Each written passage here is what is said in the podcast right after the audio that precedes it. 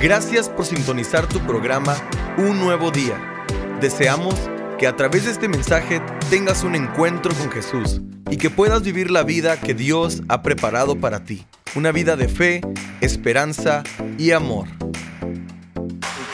¿Cuántos le dan un aplauso al Señor? Nicaragua, Honduras, Guatemala, El Salvador, Lima, Perú, Ciudad de México. Reciban un saludo a través de Cántico Nuevo. Esta mañana eh, estando un poquito desgastado, pero contento, Dios pone en mi corazón que les comparta esta palabra. Y sabe que a veces eh, he aprendido que a veces tengo que parar una secuencia de sermones cuando Dios quiere decirnos otra cosa. Porque al final del día yo soy el mesero, Dios es el cocinero. Yo nomás entrego lo que Dios nos da.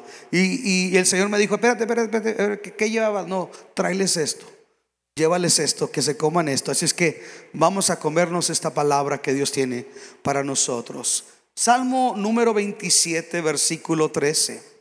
Salmo 27, el versículo número 13. Ahí en la pantalla podemos ver el Salmo 27, versículo 13. Leemos la palabra del Señor. ¿Lo tiene? Dice, hubiera yo desmayado si no creyese que veré la bondad de Jehová en la tierra de los vivientes.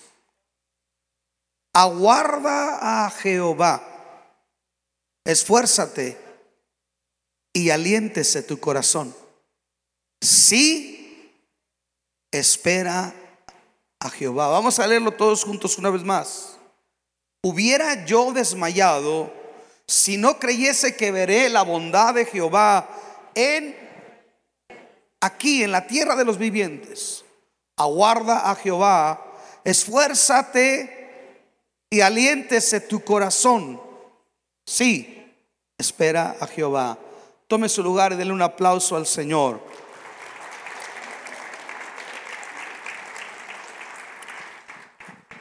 Salmo 27 es uno de mis favoritos y es una palabra de declaración de fe del rey David. Muchas veces se cree que posiblemente David evocó este salmo, lo recitó, se lo citó a sí mismo antes de salir a la batalla. Y siempre un salmo, cuando comienza a hablar, empieza a revelar el sentir emocional del escritor. Si usted ve conmigo detenidamente, este salmo comienza diciendo, Jehová es mi luz y mi salvación. Y pregunta, ¿de quién temeré? Jehová es la fortaleza de mi vida. ¿De quién he de atemorizarme? Cuando se juntaron contra mí los malignos, mis angustiadores y mis enemigos para comer mis carnes, ellos tropezaron y cayeron.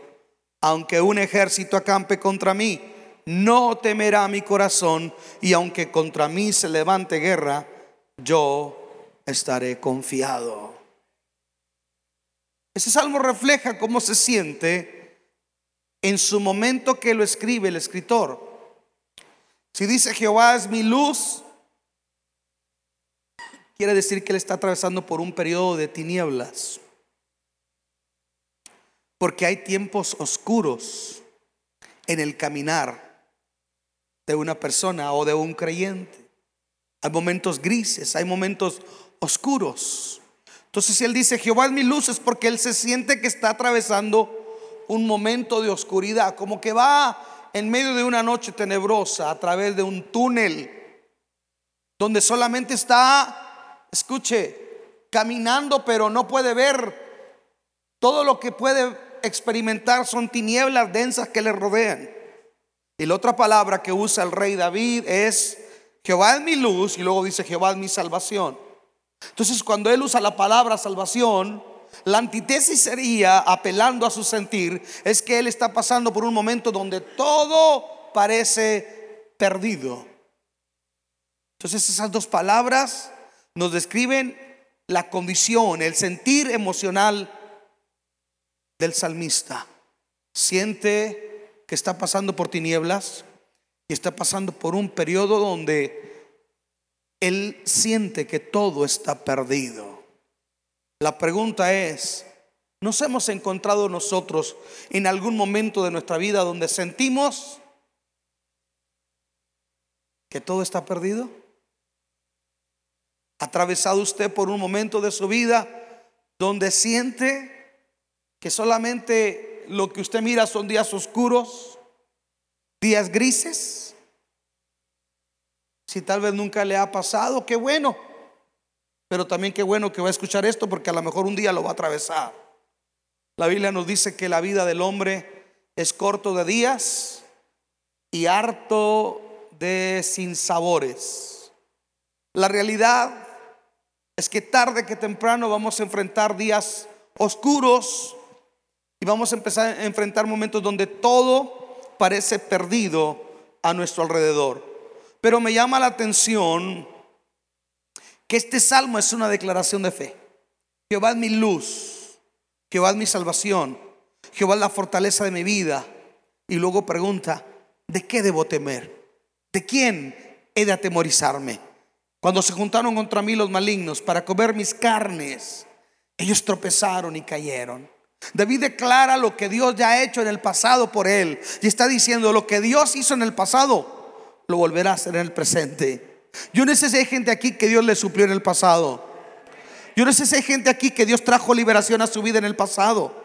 Yo no sé si hay gente aquí que me entiende cuando hablamos de que Dios en algún momento de tu vida pasada, Dios se levantó y peleó por ti y cambió un diagnóstico, un marcador que nos era adverso y nos mostró su gloria y su poder. Si tú eres ese tipo de persona, levanta sus manos y di, cuando alguien se ha levantado contra mí, Dios se ha levantado para pelear por mí. Tienes que darle un aplauso al Señor y creerlo y decir amén, aleluya, gloria a Dios.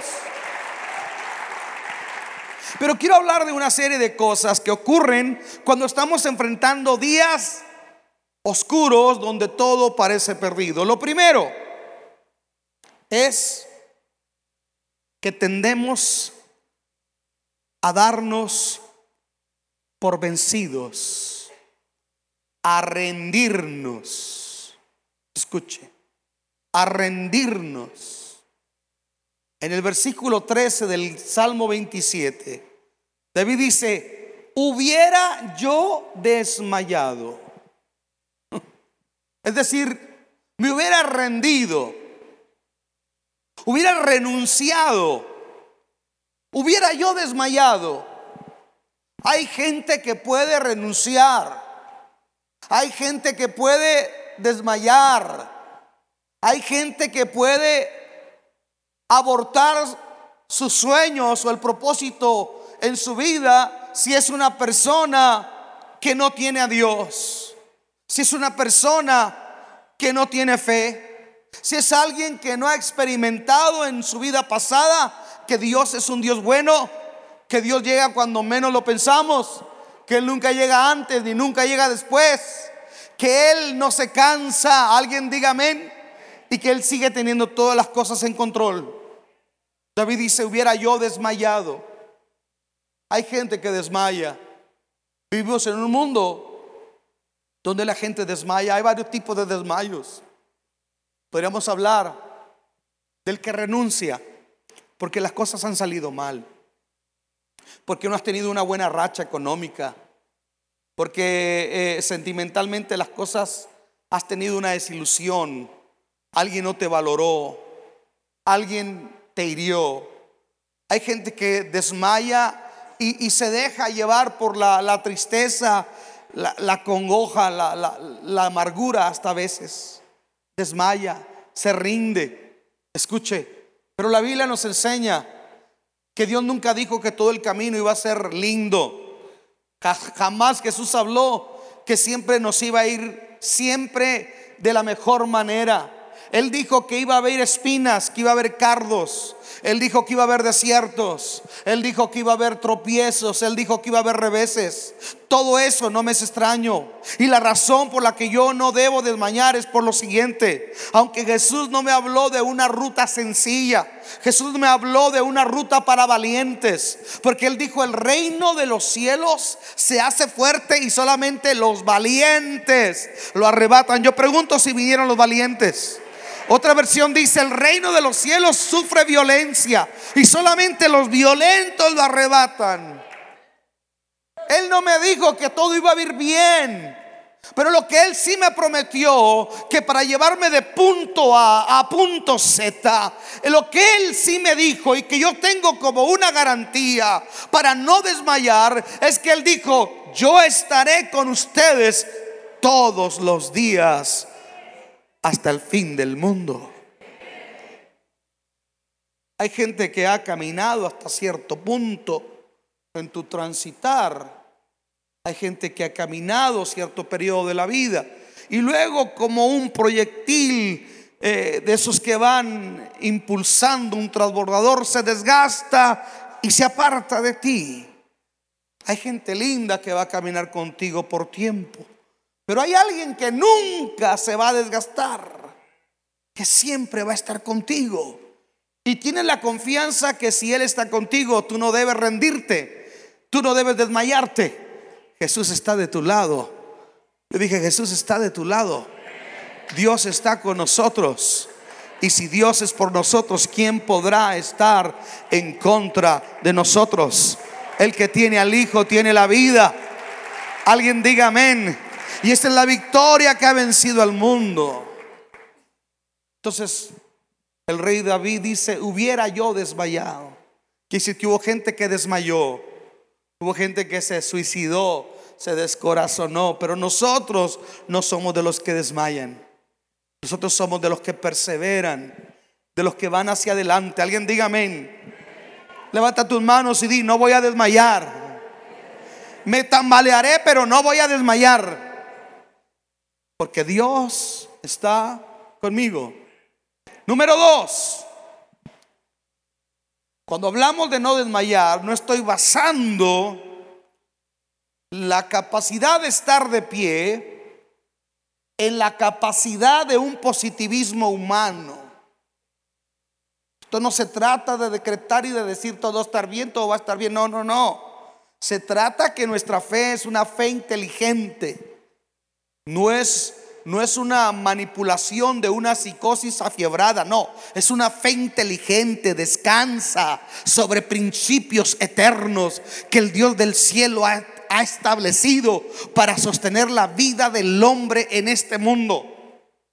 Entonces, a lo que yo quiero referirme en el segundo punto es que lo único, escuche, lo único que me puede hacer sostenerme y no desmayar aunque haya días oscuros y momentos donde todo parezca perdido, es que usted y yo nos ha sido dado la fe. Diga conmigo la fe. La fe es lo único que puede sostenernos y aferrarnos a las promesas de Dios. Aló, la fe. La semana pasada en el grupo de refugiados de la semana pasada, había una nenita que todo el fin de semana mi hijo Benjamín me decía, papi, papi, escucha a esta niña, mira cómo dice versículos. Y, yo no lo atendía, andaba ocupado hasta que un día estaba haciendo un video para de, de despedida y le digo a la nena, una nena como de tres años, guatemalteca, y le digo, ¿cómo te llamas tú? Y me contesta, por la fe Abraham creyó a Dios y le fue contado por justicia. ¿Cómo te llamas? Por la fe Abraham. Pequeñita, pero citaba el versículo con tanta claridad. Por la fe oró, Abraham creyó a Dios y le fue contado por justicia. Y le digo, ese es tu nombre. Y me dice, pues ese es mi texto. Wow. Cuando yo oigo a los niños hablar de fe, Escuche, como que Dios me sacude y me dice, ¿dónde estás parado tú? ¿Dónde está tu confianza? ¿Dónde? Porque hay cosas que te pueden sostener. Escuchen esto, escuchen esto. Una buena economía te puede sostener frente a muchas cosas. María Félix dijo, el dinero no es todo en la vida, pero como quita los nervios. Y yo añadiría hasta cierto punto. Porque cuando el diagnóstico del médico es, y le dice, ni el mejor médico de Houston le puede sanar, ¿para qué sirve el dinero? ¿Para qué sirve el dinero? Si con él puedo comprar una linda casa, pero no compro un hogar. Puedo comprar una linda cama, pero no puedo comprar el sueño. El dinero me puede ayudar hasta cierto punto, pero, pero el dinero no puede sostenerme. Por eso mucha gente se suicida, acaba con su vida, desmaya, se dejan, se descorazonan ante una desilusión y se dejan arrastrar por un vicio. Si usted un día se bajase de su auto y entrevistase a una de esa gente que vemos en las luces de los semáforos, que llamamos a veces despectivamente como homeless, usted se daría cuenta que entre ellos hay abogados, arquitectos, médicos, hombres que tuvieron todo. Y en un momento que la desgracia, los días oscuros y todo se perdía en su vida, no supieron cómo enfrentarlo, porque el dinero fue insuficiente porque el conocimiento humano fue insuficiente, la ciencia fue insuficiente, el, optimismo humano fue insuficiente. ¿Por qué? Porque tenían todo, pero no tenían la fe. Y Jesús dijo, ¿de qué le sirve al hombre ganar todo el mundo si al final pierde su alma? Pero si tú tienes la fe del Hijo de Dios, yo pregunto, si tú tienes la fe del Hijo de Dios, la Biblia me dice, es pues la fe, la certeza de lo que se espera, la convicción de lo que no se ve, llamar las cosas que no son como si fueran. La fe es un recurso que me ha sido dado por capacidad divina. Y cuando yo hablo de fe, no estoy hablando y diciendo, allá afuera está mi carro. Eso no es fe, eso es una declaración natural. Cuando yo hablo de fe es cuando yo creo que mi vida está en las manos del Señor, que Dios tiene control sobre todas las cosas. Cuando yo hablo de fe, estoy hablando que mi confianza está puesta no en mi recursos, sino en los recursos del cielo. No en mi capacidad, sino en la de Dios. No en mis riquezas, sino en sus riquezas en gloria. La fe es lo único que nos puede sostener. Por eso el salmista dice, hubiera yo desmayado. Y luego dice, ¿por qué no desmaya? Si no creyese, si no creyese, yo pregunto aquí cuántos creyentes hay. ¿Cuántos creyentes hay? ¿Cuántos creen que Cristo salva? Que Cristo sana. Todavía sana el cáncer. Todavía resucita muertos. Todavía es poderoso. ¿Cuántos creen que Él todavía multiplica los panes y los peces? Todavía puede hacer volver en sí al hijo pródigo que se fue de casa. Todavía remueve piedras. Todavía puede detener un sol que te angustia. Todavía puede ponerte mesa en medio del desierto. Todavía puede hacer que lo imposible se haga posible. Yo no sé a quién le estoy predicando el día de hoy, pero estoy aquí para decirte que si tú tienes la fe del Hijo de Dios, dice la Biblia, y esta es nuestra victoria. Nuestra fe. Porque nuestra fe, ay, eso me encanta. No mi iglesia. Hay gente que se, se jacta de su iglesia, de mi pastor. No, no, no. La Biblia no dice que mi pastor o que mi iglesia o mi denominación. Dice, y esta es pues la victoria. Nuestra fe. Alguien diga amén. Porque nuestra fe es lo que ha vencido al mundo. Alguien tiene que darle un gloria a Dios. Un aplauso a Jesús. Levanta tus manos y di, creeré seguiré creyendo. Estoy creyendo. Creeré. Seguiré creyendo. Porque usted fue salvo. Está siendo salvo. Y será salvo. Y si usted tuvo fe para creer, usted seguirá viendo la gloria de Dios. Iremos de poder en poder y de victoria en victoria y miraremos un día a Dios en Sión. Tercera, fe, pero una fe inteligente, no fe por fe, porque hoy en día puede malinterpretarse el término y alguien que dice, lo que importa es tener fe, no importa en qué la tenga, nomás con que tenga fe. Ay, qué rico te, Dios los bendiga. Calcetín de cartero con miel de abeja. Dios le bendiga. Hay gente que dice, si usted tiene fe en una piedra, con eso le basta. O que tenga fe en un árbol, lo que importa es la fe. No, no, no, Señor, eso no. Fe basado en lo que Dios dice. Fe basado en las promesas de Dios. Fe basado en lo que Dios ha jurado por su nombre. Fe basada en aquello que tiene perfecta armonía con el carácter de Dios. Le doy un ejemplo. El salmista dice, yo creeré que veré la bondad de Jehová. Wow. Hay momentos donde llegamos en la vida donde decimos, ya, ya, ya no la veo llegar, decimos los de Juárez. ¿Cuántos me entienden los de Juárez? Ya no la veo llegar. Estoy viendo las de Caín. ¿Sí? y, está pasando, no, no, no lo veo llegar, pero escuche, el que tiene a Jesús dice, todavía creo que en medio de este malo voy a ver algo bueno. Ha habido gente, ¿verdad? Muy eh, fea, que dice, su iglesia no tiene un versículo bíblico como lema. Qué quiere que diga? Y el que no fue hallado en el libro de la vida fue lanzado al lago de fuego. ¿Quiere que diga así? Porque decimos nuestros mejores días están por venir. ¿Qué acaso nuestros mejores días están por venir? No tiene perfecta armonía con lo que dice el salmista. No desmayaré porque creeré que veré la bondad de Jehová todavía. Voy a ver que Dios es bueno. Yo dije, todavía voy a ver que Dios es bueno. Eh, escucha, hay gente que hoy es uno y mañana cambia. Hay gente que hoy puede cambiar su posición y su postura y su actitud con respecto a ti. Pero Dios fue bueno ayer. Dios es bueno hoy. Y Dios será bueno mañana. Alguien diga amén. Dice la Biblia.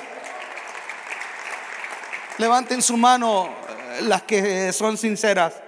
Hermanas, ¿cuántas hubieran querido estrenar el día de hoy? Levanten su mano, sinceramente. Levántenla, levántenla, levántenla.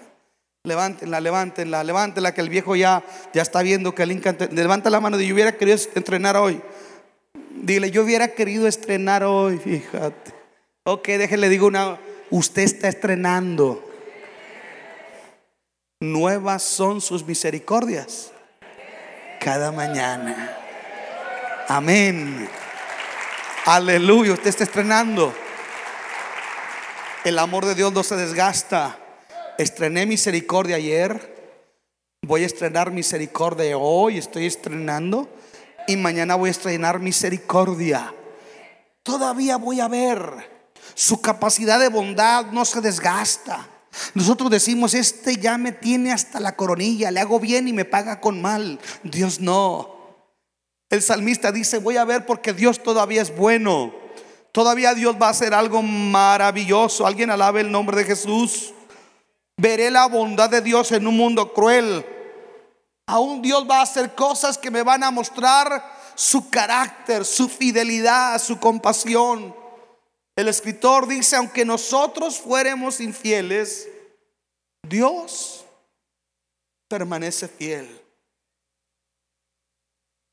Mm. Detengámonos un momento y pensemos cómo es que nosotros vamos a ver la bondad de Dios. Déjeme, le digo cómo ya la he estado viendo. Cuando veo uno de estos patojitos, hijos de ellas, cómo llegan y cuando se van, salen con tenis, con un osito, con una sonrisa yo ahí veo la bondad de Dios. Cuando veo todo lo que tengo, mi cama, mi colchón, mi auto, cuando veo la bendición que tengo, Digo, ¿cómo Dios es bueno? Aló. Todavía Dios nos está mostrando y todavía Dios va a hacer cosas maravillosas el día de mañana. Todavía Dios va a hacer cosas grandes. Ese es Dios. Tenemos que tener nosotros una, una expectativa de que Dios va a hacer cosas grandes. Y escuche esto.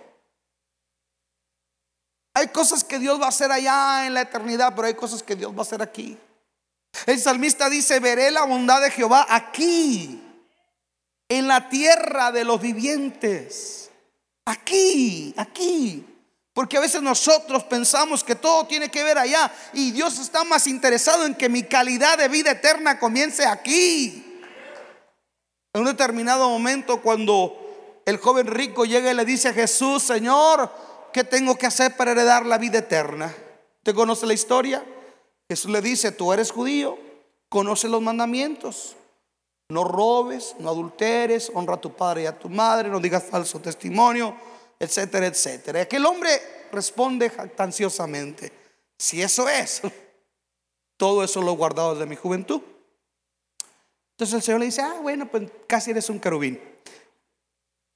Un detallito nada más, un mínimo detalle. Anda y vende todo lo que tienes y repartes a los pobres. Y entonces vienes y me sigues y tomas tu cruz porque entonces vas a tener verdaderos tesoros en el cielo. Y dice la Biblia que aquel joven endurecido por esa palabra porque nuestro gozo llega hasta donde la demanda de Dios crece. Nuestro gozo llega hasta donde Dios nos mete en terrenos donde hay que dar el extra. Y dice la Biblia que aquel hombre le dio la espalda a Jesús y se fue. Y Jesús dijo, cuán difícilmente entrarán un rico en los reinos de los cielos. Entonces, eh, dicen que acaso los ricos no entran. No, y Jesús dice, los que están poniendo su confianza en las riquezas antes que en Dios. Y a Pedro le entra y dice, nosotros hemos dejado padre, madre, hijos, etcétera, etcétera, por causa de ti. ¿Qué me va a tocar? Dice Pedro. Oye, dejar mi señora, bueno, a la suegra no batallé, pero dejar mi señora, dejarla todo por seguirte a ti, Jesús, ¿qué me va a tocar? Jesús voltea y lo sonríe y le dice, mira, todo aquel que haya dejado eso, cien veces más va a recibir en esta vida. ¿Quién lo dijo? Dice cien veces más. Por eso usted, en lugar de criticar y andar de envidioso con el que Dios te está, con el que Dios está bendiciendo, primero pregúntale qué es lo que esa persona le ha dado a Dios. Porque somos buenos para desmeritar. Pero no nos ponemos a pensar qué es lo que ha movido a Dios a bendecir a esa persona de tal manera. El salmista dice, voy a ver la bondad de Dios aquí, en la tierra de los vivientes. Y eso me hace pensar a mí en algo. Hay familia que todavía no es salva, hermanos. Levanta tu mano. Levanta tu mano si todavía tienes familia que no ha venido al Señor. Con tus ojos lo vas a ver. ¿Lo crees? aquí en la tierra de los vivientes. Va a entrar con una Biblia, va a llegar a la iglesia con tus ojos, lo vas a ver. Ahorita estás frustrado, triste, pero con tus ojos vas a ver que ese hijo que se alejó va a regresar. Con tus ojos vas a ver que ese hijo que blasfemó ahora va a adorar y va a bendecir. Aquí en este mundo, dice Dios, aquí quiero que veas mi gloria. ¿Cuántos tienen expectancia de ver la gloria de Dios? Escuche, y luego el salmista dice, aguarda a Jehová. Aguarda. En otras palabras, sé expectante. Ten expectativa. El que se acerca a Dios, crea que le hay. Y que Dios recompensa a los que le buscan. Tenga expectativas en Dios. Cuando usted no tiene expectativas en Dios, nuestro cristianismo se hace gris. Yo dije, cuando nosotros no tenemos expectativas en Dios, nuestra fe se torna gris. Usted haga su parte, Dios va a hacer la suya. Aguarda, Aguarda es mucho más que esperar. Aguarda es esperar con expectativa, con ansias, con una celebración. Es como el niño que dijo, papá dijo que me iba a traer un juguete del trabajo y lo está esperando. Alguien diga amén. Es alguien que tiene la fe de un niño y tiene la expectativa de que algo bueno viene. ¿Cuántos creen que algo bueno viene?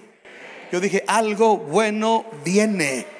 No sé cómo, no sé cuándo, pero la olla de Dios, Dios está cocinando. Oiga, huele rico.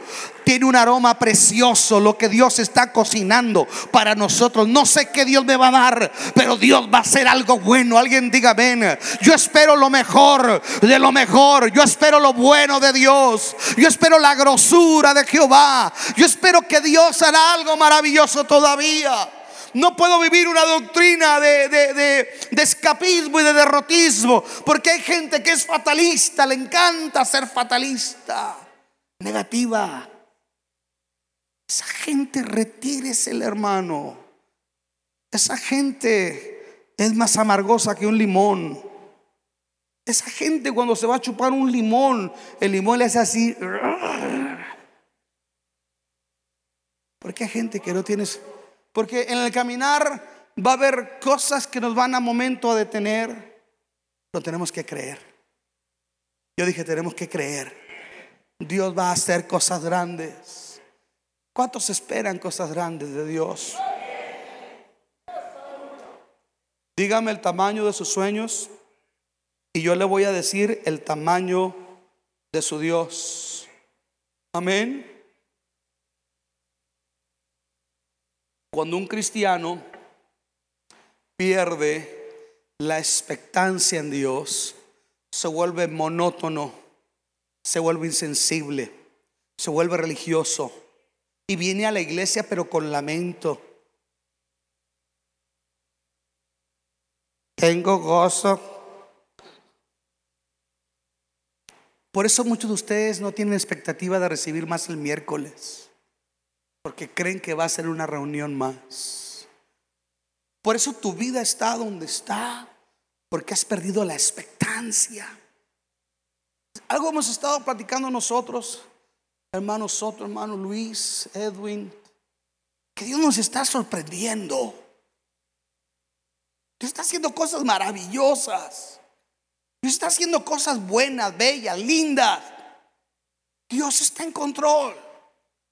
Pero si usted no tiene expectativa de que Dios va a hacer algo bueno, usted va a estar hablando a la inversa. Usted va a estar diciendo todo está mal. Mira cómo está el país. Mira cómo está la economía.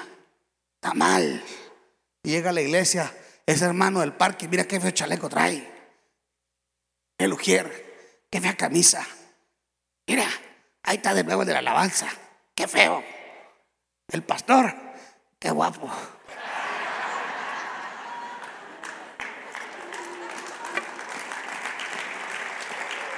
Todo está feo. Hay gente que es tan negativa que se mira al espejo y reprende al diablo.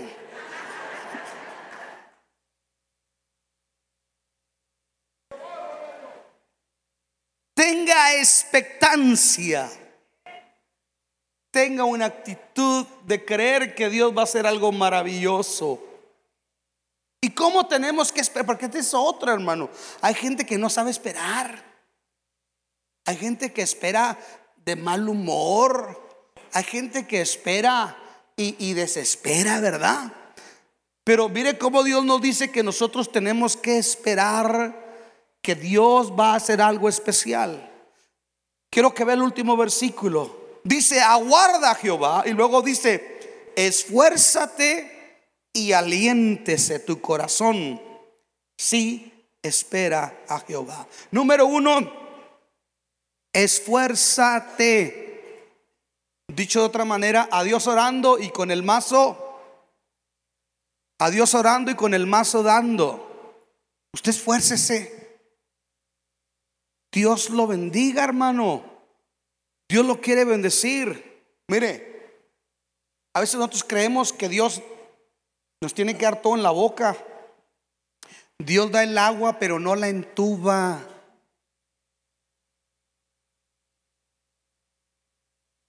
Cuando yo era niño,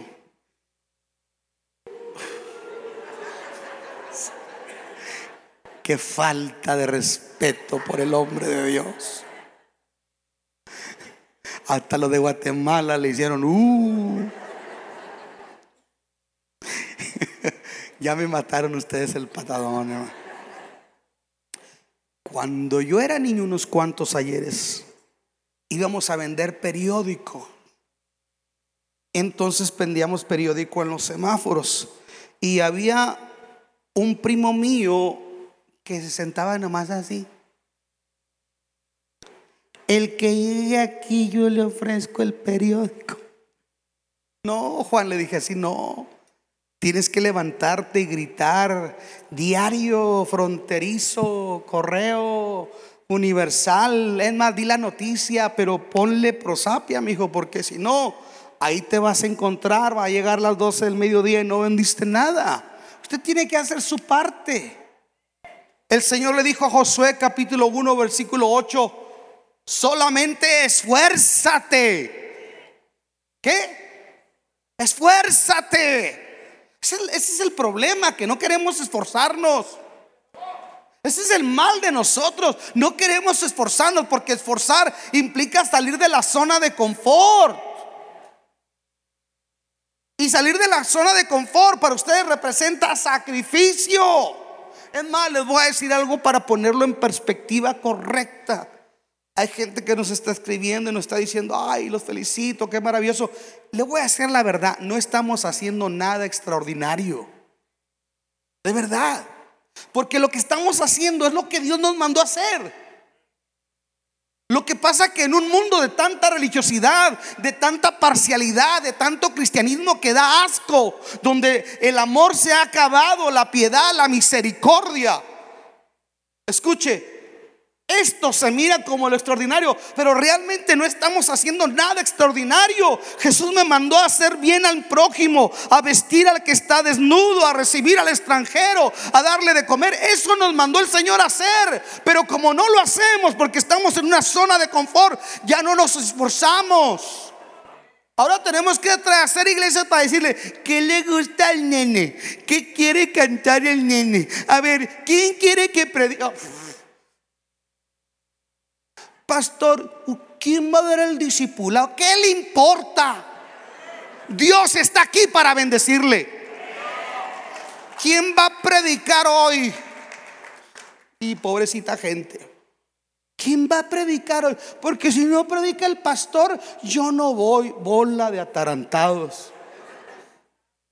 Atrasado, dijo la hermana. Si tú supieras que yo soy un hombre igual que tú, lleno de fallas.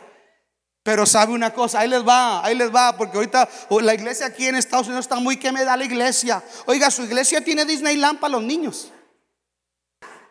No, hermana, hay dos tres hermanas que se los cuerean si no hacen caso.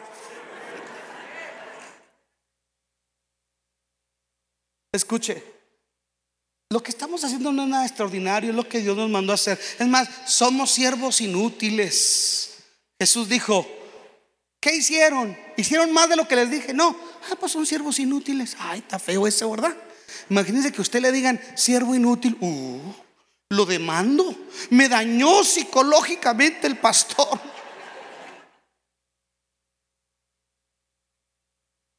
Dígale al que está a su lado, me pasó rozando, pero era para ti. Porque hay muy buenos que son buenos para juzgar. Y la alabanza debería ser así. Y aquí llores, involúcrate, cabezón. Ponte a orar. Sal de tu zona de confort. Porque, ¿quieren que me le diga una cosa? da, me, da vergüenza lo que les voy a decir, pero lo tengo que decir. ¿Saben a cuántos pastores le he estado tocando la puerta en estos días? Para que se toquen el corazón, para ayudar. No para que traigan aquí nada, para que ellos reciban gente. A muchos, hermano. ¿Y saben quién está abriendo sus puertas para recibir a toda esta gente linda? Los católicos que nosotros despreciamos y los creemos más santos, ellos están abriendo sus templos y nosotros en nuestra zona de confort. Ay, es que yo tengo una unción profética. Ay, yo tengo talento. Ay, usted lo que tiene son piojos en la cabeza y no se ha dado cuenta. Alguien diga amén. I'm sorry, but excuse me, el pastor empezó a predicar. Y déjeme le digo una cosa, hay gente que, que ya empezó ahí, que yo me voy.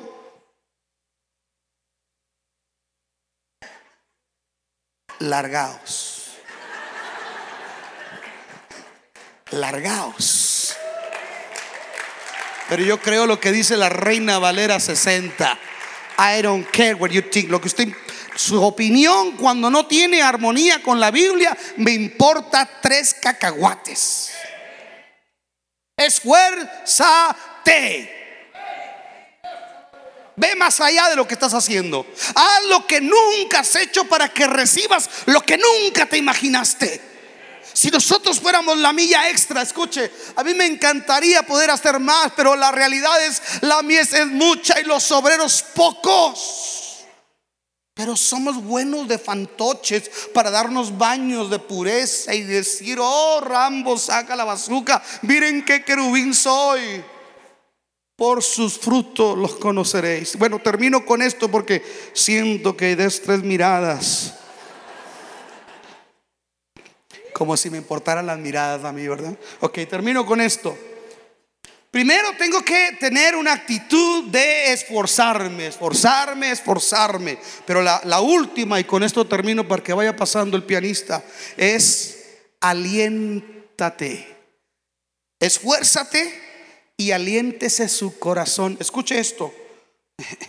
Ahorita en la mañana, no sé qué hermano, Danilo, Salió de su casa y hizo su Facebook Live y soltó una palabra. ¿Sabe dónde estaba yo cuando estaba dando esa palabra? Estaba en mi oficina así, mira, así, así.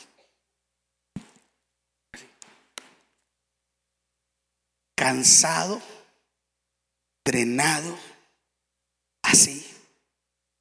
Y de repente, con muchas cosas en mi mente, ponte de pie, Danilo. Te voy a honrar hoy. Ponte de pie, te voy a honrar. Chico, yo no sé si oraste o no oraste esta mañana, pero Dios te usó. Gracias por esa palabra. Él dio una palabra y mi corazón se alentó. Yo oro, yo oro que esta mañana tu corazón se aliente. Pero sabe que no siempre va a haber un Danilo que me aliente, ¿verdad? No siempre va a haber un hermano que le dé una palabrita.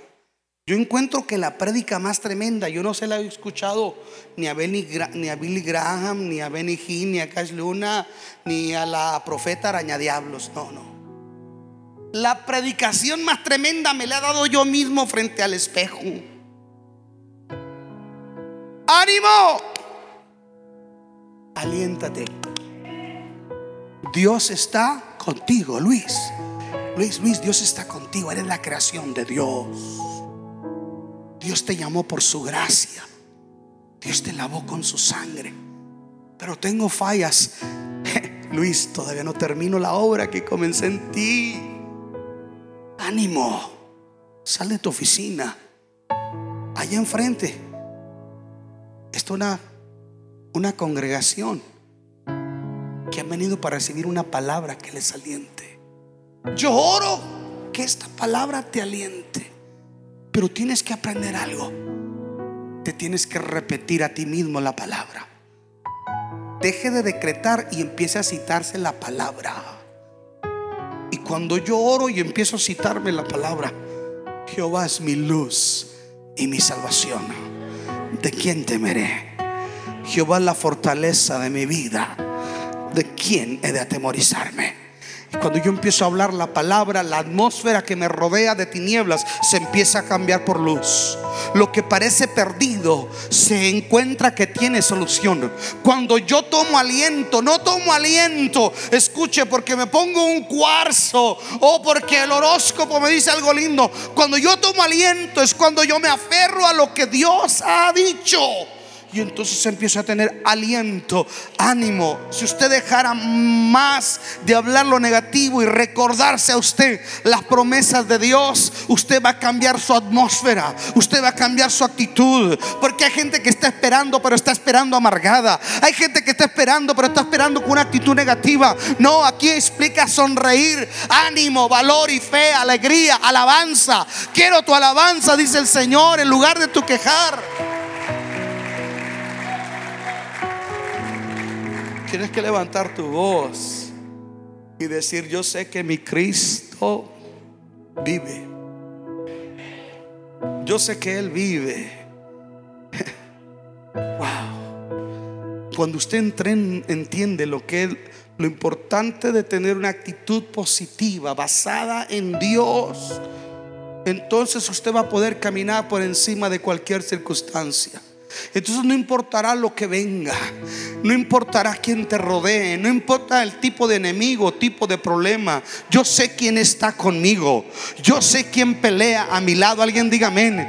Yo sé quién es fiel para llevarme a la victoria. Yo sé que no camino por mis fuerzas o por mi capacidad. Yo sé que Dios va delante de mí como poderoso gigante. Alguien levante sus manos y diga, Dios me va a rodear con cánticos de liberación. Alguien tiene que levantar su voz empezar a decir aleluya aunque no lo sientas. Alguien tiene que empezar a decir gloria al Señor. Alguien tiene que empezar a aplaudir. Esfuérzate y alienta. Esfuérzate y aliéntate. Esfuérzate.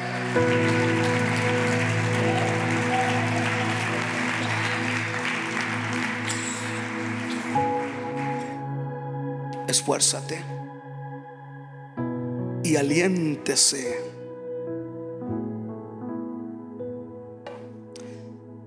Decía un canto antiguo, I got a feeling that everything gonna be alright. Yo siento en mi alma que todo va a salir muy bien. Y yo voy a alabarlo y voy a alabar a Dios y voy a hablar su palabra. Y, por eso me encanta. Mire, a veces aquí en, en, Occidente imitamos cosas de los judíos sin saber lo que estamos imitando. Yo les he dicho anteriormente, ¿sabe de dónde nosotros, nosotros, a Indiada, Juan Pueblo, cuánto les gusta el mariachi? ¿Sabe de dónde traemos e, esa influencia del mariachi? El grito. ¿Sabe de dónde la traemos? España estuvo conquistado 700 años por los moros. El árabe, al igual que el judío, da un grito antes de la batalla. El árabe da un grito de furia, pero el judío da un grito de celebración antes de que comience la batalla. Quiere decir que el judío declara la victoria antes de que ocurra. Celebra antes de que ocurra. Se dice que un día en una congregación pequeña, cada vez que decían, alguien tiene una acción de gracias, se paraba una hermanita que tenía un cáncer en su cara y decía, le doy gracias al Señor porque el Señor me sanó. Y ella siempre tenía esa mancha de cáncer en la piel. Cada reunión ella se paraba y decía, le doy gracias a Dios porque el Señor me sanó. Y la gente la miraba, pobrecita loca. Qué ilusa mujer diciendo que Dios la sanó y ahí tiene el cáncer. Pero un día la mujer se para. Y como cualquier otro día, con el mismo entusiasmo dice, le doy gracias a Dios porque el Señor me sanó.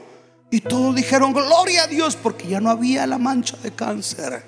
Y le dijo a ella, bola de incrédulos, ustedes no celebraron conmigo en mi dolor porque solamente miraban mis circunstancias. Pero yo no miraba mis circunstancias, yo miraba este día. Y hablaba y cantaba en base a lo que yo miraba que Dios había hecho. No esperes que entre el gol para cantar la victoria. Sal a la cancha con la fe del Hijo de Dios, con una actitud esforzada, creyendo que en Dios somos más que vencedores por medio de aquel que nos amó. Denle un aplauso fuerte a Jesús y pónganse de pie. Esperamos que el mensaje de hoy te haya alentado a vivir la vida que Dios ha preparado para ti. Si deseas adquirir una copia del mensaje de hoy, contáctanos a el 915-633-6320 o escríbenos a nuestro correo electrónico info arroba cánticonuevo.tv. Visita nuestra página web www.cánticonuevo.tv o escríbenos a nuestra dirección postal 11530 Pelicano Drive, El Paso, Texas 79936, Estados Unidos de América. Y recuerda, tus mejores días están por venir.